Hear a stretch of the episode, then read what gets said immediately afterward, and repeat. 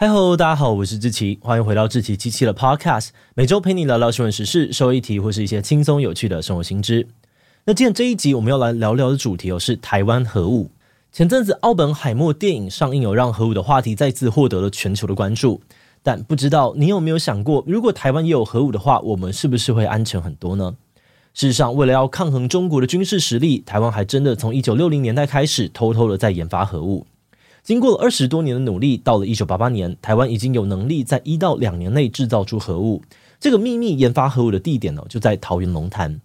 不过，当年美国为了阻止台湾拥有核武，策反了当时负责核武研发的核研所副所长张宪义。此外呢，美国还派人闯入了研发机构，强行拆除相关设施，阻止核武计划继续进行。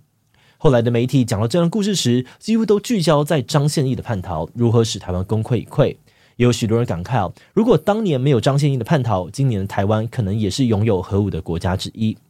到底台湾为什么会开始发展核武？美国又为什么想要阻止？张宪义为何要叛逃？他真的是国家的罪人吗？今天就让我们一起来聊聊台湾研发核武的故事吧。不过在进入今天的节目之前，先让我们进一段工商服务时间。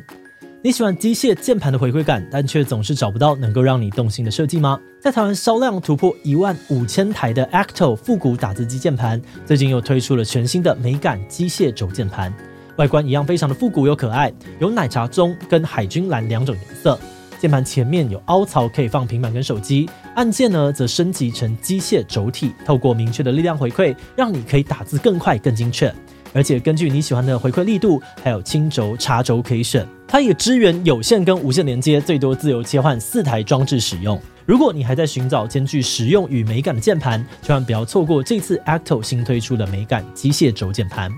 即日起到九月三十结账时，输入优惠码莎莎七七，就送双模式无线滑鼠哦。现在就赶快点击资讯的链接，了解更多的产品资讯吧。好的，那今天的工商服务时间就到这边，我们就开始进入节目的正题吧。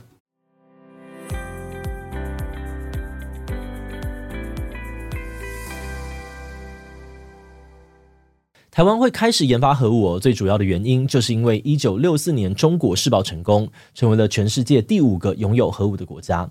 而事实上呢，中国的核武一开始并不是他们独自研发的。从一九五七年开始，中国就受到老大哥苏联的帮忙，开始研发核武的计划。不过呢，后来中苏交恶，因此在一九五九年的六月，苏联中断了协助。但这件事情没有阻止中国研发核武的决心。中国为了激励自己，甚至呢还把自己的核武工程取名叫做“五九六工程”，就是要记得一九五九年的六月，中国开始独立研发的时间点。后来经过了五年努力，一九六四年，中国在新疆试爆成功，成为了有能力制造原子弹的国家之一。这个消息传到台湾之后呢，大大刺激了当时的总统蒋介石。他在请教了以色列核弹之父伯格曼之后，决定要在台湾开启自行研发核武的计划。一九六五年，台湾开始筹办中山科学研究院，这个机构简称为中科院。中科院当时的其中一项任务就是研发核武。一九六九年，中科院正式成立，一直到现在哦，中科院都是研发国防科技的重要机构。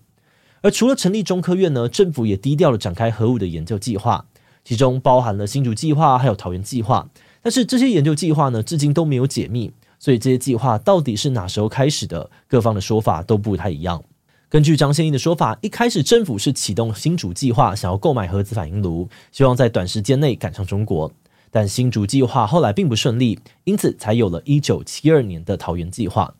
至于这个桃园计划目标呢，也不再是赶进度，而是预计用十到十五年来培养台湾制作核武的能力。而之所以命名为桃园计划，这是因为中科院的核研所就位在桃园龙潭。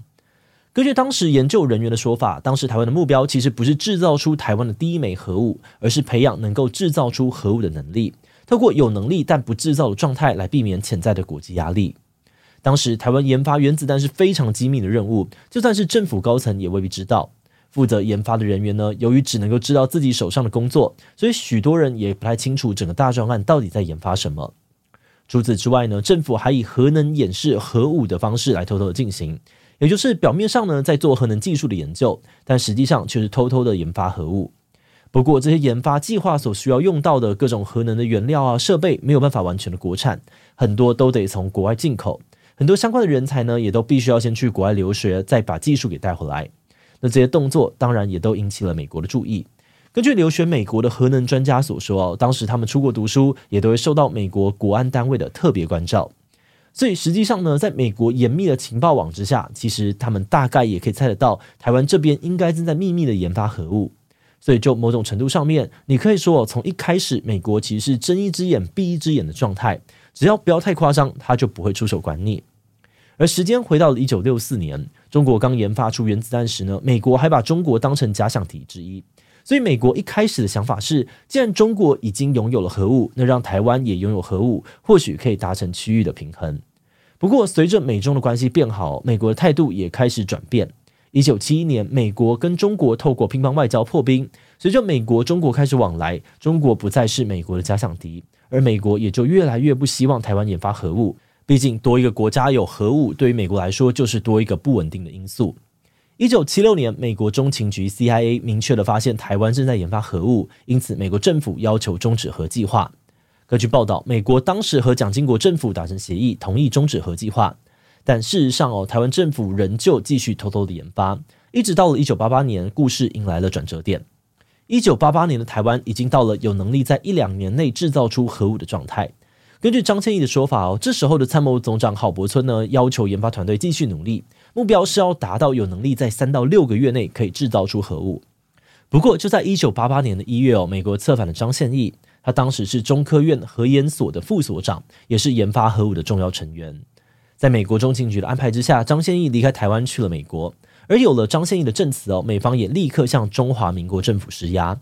当年的一月十五日呢，就在总统蒋经国过世后的两天，美国派人突袭了龙潭的核能研究所，拆除了相关的设施跟燃料棒，还弄来了水泥车灌浆。拆除过程当中呢，还意外引发了六次的氢气爆炸，使得附近的土壤啊，还有河水受到了污染。而这次的突袭行动呢，也宣告台湾二十多年的核武计划正式停滞。好的，那听到这里哦，你应该也发现，整体计划之所以被终止的关键人物，就是时任中科院核研所的副所长张宪义。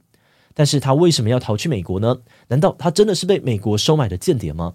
根据二零一六年中研院研究员陈怡生出版的书哦，里面记录了张宪义亲身受访的内容，书里面透露了许多当年的细节，却都跟我们一般想象当中的被收买的间谍差很多。一般的印象当中哦，间谍都是被用金钱或是美色给收买。不过，张宪义却说他自己不是为了私利，而是为了台湾人民的利益才叛逃的。当时他担心核武会落入野心政治人物的手里，才决定要向美国透露这个资讯。而且他表示呢，美国政府只有提供他在美国安顿下来的费用，包含了房子啊、找工作时的安家费而已，并没有大家想象的重金诱惑。此外，张宪义说自己的任务呢，并不是负责第一手去偷情报，而是帮助 CIA 确认其他消息来源的情报。也就是说呢，其实 CIA 早就透过其他的消息来源知道了台湾发展核武的计划，而且他在离开台湾的时候，并没有带走任何的设计图或机密资料。那当然也就没有部分媒体说的偷走台湾核武设计的事情。他说，更重要的是那些东西美国根本看不上眼。